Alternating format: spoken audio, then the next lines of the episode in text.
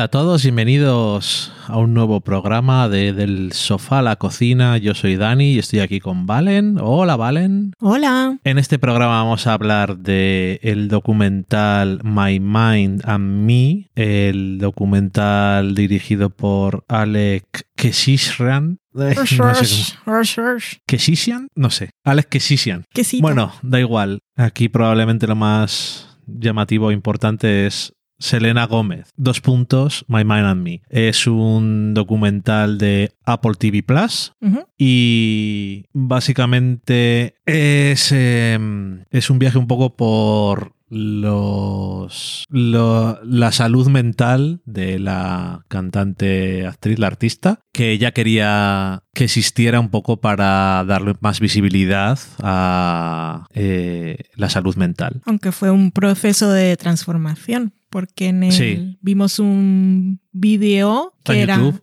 Sí, eh, como un- la presentación del documental con un grupo de fans en ¿cómo se llama eso? El Apple Theater de ¿está en Los Sí. Ángeles? sí en Los Ángeles Bueno, es. anyway, que era la presentación y ahí explicaba que en un inicio el documental iba a ser simplemente una gira con el tour de uno de sus discos, el que sacó en 2016 o 2017. Y mm, como muchos documentales, pues evolucionan, se transforman con Sí. el mismo proceso que se transforman sus sujetos. En este caso era ella que estaba atravesando una crisis y durante eso recibió un diagnóstico y mm, pues se replanteó todo, un poco su Esto, vida. básicamente, no sé si incluso cambió un par de veces de rumbo, pero sí, Sí. lleva seis años haciéndose. Y una cosa que ya se sabía de, de ella es que tiene lupus, que es una enfermedad autoinmune y que, pues hombre, siempre eh, le ha dado problemas y demás. Pero aparte, pues lo que dices tú, eh, ha tenido, pues eso, problemas eh, de salud mental que hasta que no le dieron un diagnóstico, pues como dice mucha gente, que hasta que no te le dan un nombre a lo que te pasa, pues no sabes. O sea, si no tienes un nombre para lo que te ocurre, no sabes cómo afrontarlo. No. O cómo seguir hacia adelante exactamente, cuál es el camino. Y sobre todo en su situación, siendo una joven cantante que venía de ser estrella Disney, que simplemente puede parecer una niña caprichosa.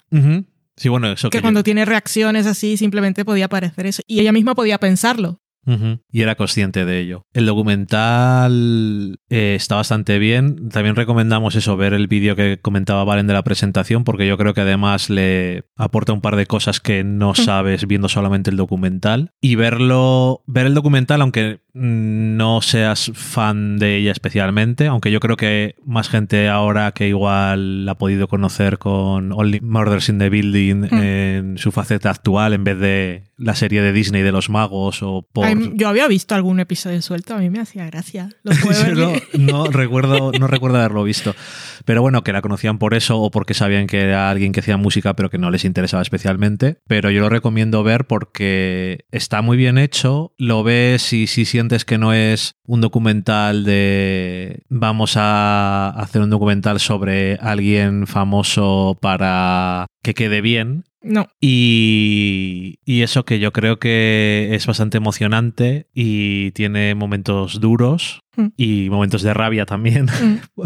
Y no sé, a mí me, a mí me gustó mucho, la verdad. También me gustó y me emocionó y me hizo pensar en, en el acoso de Britney Spears, que cuando salieron los documentales de Britney Spears decía, jo, cómo trataba la prensa a las pobres jóvenes artistas a finales de los 90, a principios del 2000 y aquí estamos otra vez hace cinco años, el mismo acoso, que es que aparte de que puedas tener problema, eh, algún diagnóstico de alguna enfermedad mental, es que o sea, es imposible para una persona que se está formando aguantar ese tipo de presión. Te, tiene que romperte Sí, de es una u que otra incluso forma. solamente viéndolo ya te pones... Te pones nervioso. Te pones mal, no me voy a imaginar cómo es siendo esa o persona. sea, transmite la ansiedad, realmente. Esto que esto es lo que hoy en día hemos llegado, hemos conocemos como neurodivergencia o eso no, creo que no entra dentro de este tipo que no, de no- no sé si meterme en ese jardín, pero neurodivergencia creo que es autismo y ese tipo de cosas. No sé Ah, si es ok. lo mismo. Es que no sé si es lo mismo. Igual sí, ¿eh? pero no tengo ni idea. Vale. Yo es que pensaba que agrupaba igual una cosa más amplia de lo que es. Vale. Ya, pero es que como no lo sé, prefiero no, navegar ese charco. Pues eso, que eh, está bien recomendarlo además porque está en Apple TV Plus que quitando en Estados Unidos a lo mejor mm, no tiene mucha penetración en el mercado este servicio de streaming, aunque Que por cierto, las personas que nunca hayan usado Correcto. Apple TV Plus, en el buscaremos el tweet y lo pondremos aquí en las notas Sí. del programa, pero si no buscáis su perfil, ella tiene un enlace con que podéis seguir en cualquier parte del mundo y tenéis dos meses eh, gratis para ver cualquier contenido de Apple TV Plus si sois nuevos suscriptores. eh, sí, eh, lo retuiteamos desde nuestro perfil ya. Pero aún así eso, buscadlo si no lo habéis visto porque te están regalando dos meses. Mm. No tienes por qué ver este documental, aunque os lo recomendamos. Sí. Y ya hay muchas cosas en Apple TV Plus para, para ver. Eh, y ya que estábamos, recordaros que no hablamos de él cuando hicimos el programa de los programas de cocina en Y especiales. era apropiado. Era apropiado, pero ya lo habíamos mencionado antes. Bueno, pero también estábamos hablando más de competición, ¿no? Sí, era más competición, Sí. supongo, pero Selena Plus Chef, Mm. Selena más Chef, que es en HBO Max y que ya tiene cuatro temporadas Son muy entretenidos. y es muy divertido y también puedes aprender alguna cosa Se bastante algo, interesante, sobre todo porque, pues eso, como no saben demasiado, pues está bien porque le están explicando las cosas.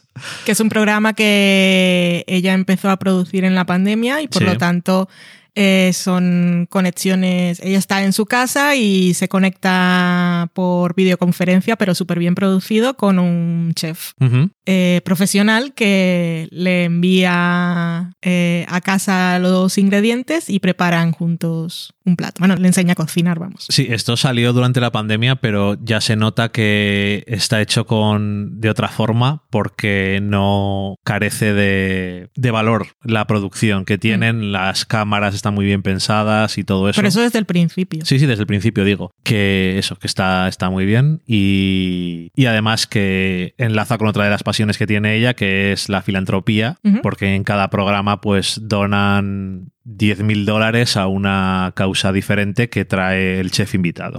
O sea que está muy bien. Así que nada, un programa todo Selina.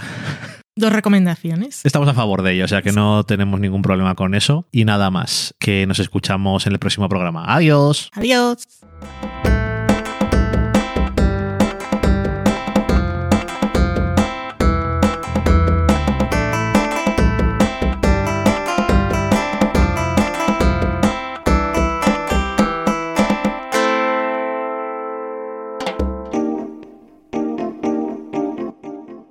Acabáis de saborear un programa del podcast Del sofá a la cocina. Para prepararlo hemos usado los siguientes ingredientes. Un Dani, una Valen y una licencia Creative Commons, reconocimiento no comercial compartir igual. Cuando tenemos los ingredientes, los picamos muy finos, los dejamos pochando en una sartén y cuando estén caramelizados, los mezclamos con la licencia Creative Commons, que, cuidado, no admite uso comercial de la obra original ni derivadas, que se tienen que distribuir con la misma licencia que la original, siempre citando a los creadores. Después de 10 minutos, condimentamos la mezcla con iTunes, iBooks, Twitter y un poco de Facebook. Si no encontráis las adecuadas en el mercado, buscad el nombre del blog. A continuación, introducimos en el horno y, después de 30 minutos, lo servimos aderezado con música distribuida con licencia Creative Commons a través de Jamendo. Al final del post correspondiente vienen especificadas concretamente. Si tenéis alguna duda con respecto a la receta o a cualquier otra cosa, podéis preguntarnos a través del correo electrónico del sofá a la cocina Buen apetito.